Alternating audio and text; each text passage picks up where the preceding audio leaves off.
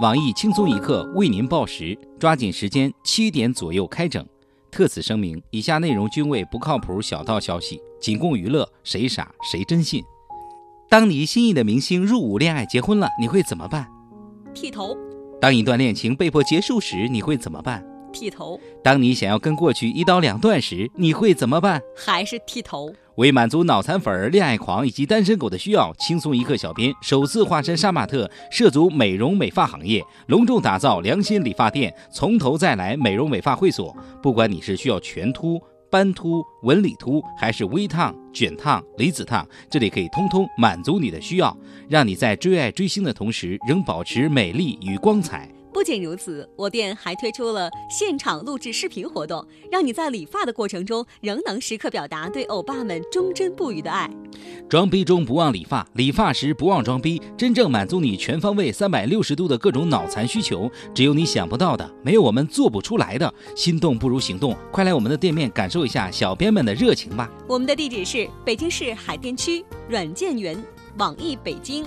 研发中心斜对面那个胡同钻进去，走二百米右转，屠宰场旁边。下面偷偷插播几条新闻。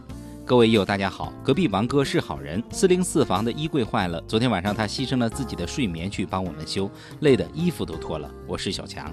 大家好才是真的好。四零四房间的质量太差了，阳台最近也要让王哥修一修了。我是小丹，欢迎收听新闻七点整。今天要整的主要内容有。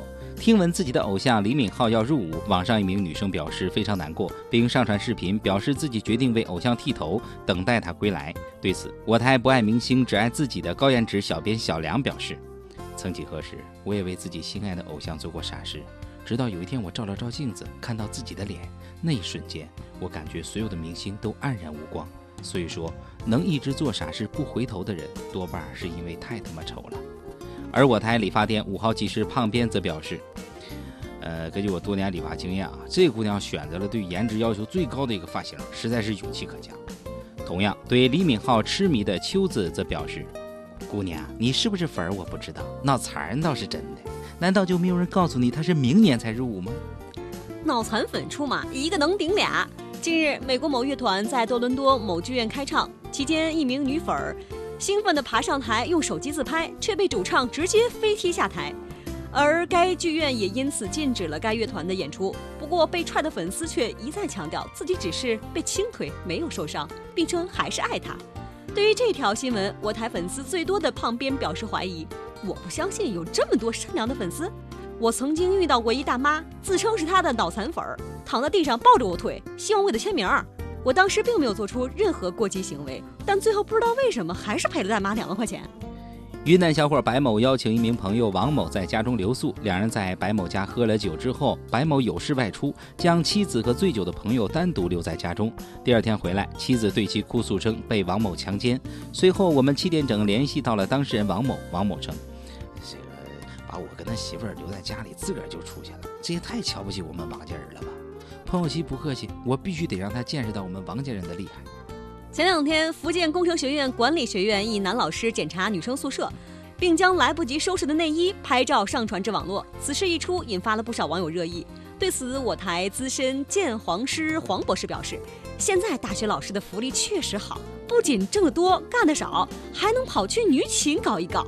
不说了，准备辞职去当大学老师了。”近日，一段视频爆红网络。视频中，一个快递员因和一辆正在倒车的私家车发生了剐蹭，被扇了很多个耳光。随后，疑似顺丰总裁王卫在朋友圈发声称：“如果这事不追究到底，我不配再做顺丰总裁。”我台极具正义感的包小姐在看到这条新闻后，情绪非常激动。为了支持顺丰，她愤怒地打开了某宝，开启了买买买模式。长沙女子李丽使用某软件聊天时，遇到了自称是富二代的徐某。徐某发的豪车车牌照片让李丽感觉对方条件不错，可以发展一下。但在随后的三个月里，徐某陆续以开咖啡店等理由从李丽手中要走了三点二万元。直到这时，李丽才发现自己上当了。我台美女总监曲艺表示：“女人们千万别以为放长线钓大鱼这句话是对的。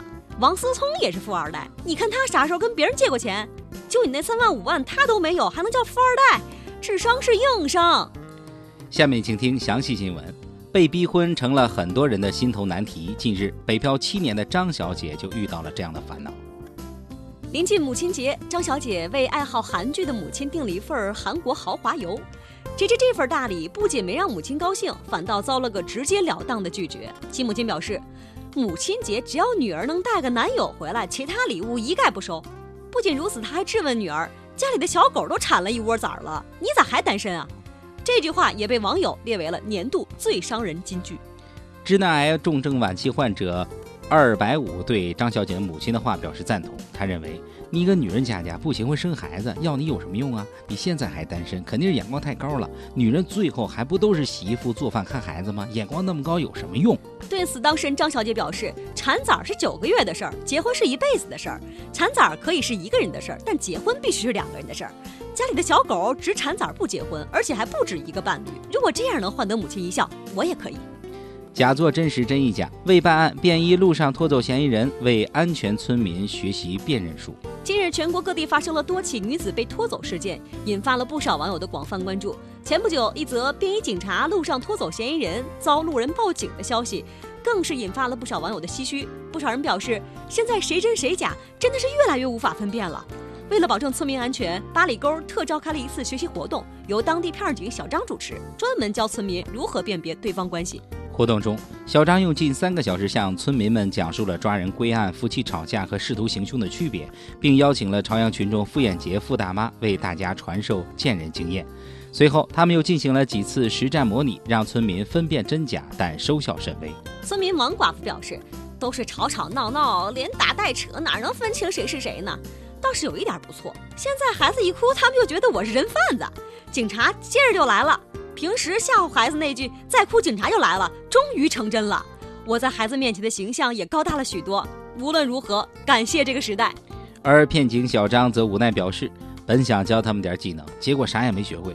这年头治安不行了，不是我们的问题，是这村民不行。今天的新闻七点整就先整到这儿。轻松一刻主编曲艺，写本期小编大宝将在跟帖评论中跟大家继续深入浅出的交流。明天同一时间我们再整。小戴啊这这老王这技术不行啊！咋了？昨天来修衣柜，这也没修好，还不如我呢。呀，是你太心急了吧？哎，你今天再让他再修一次，晚上别回来了啊！明天你再看看，我给你一准儿修好。真的呀？行，那我给他打个电话。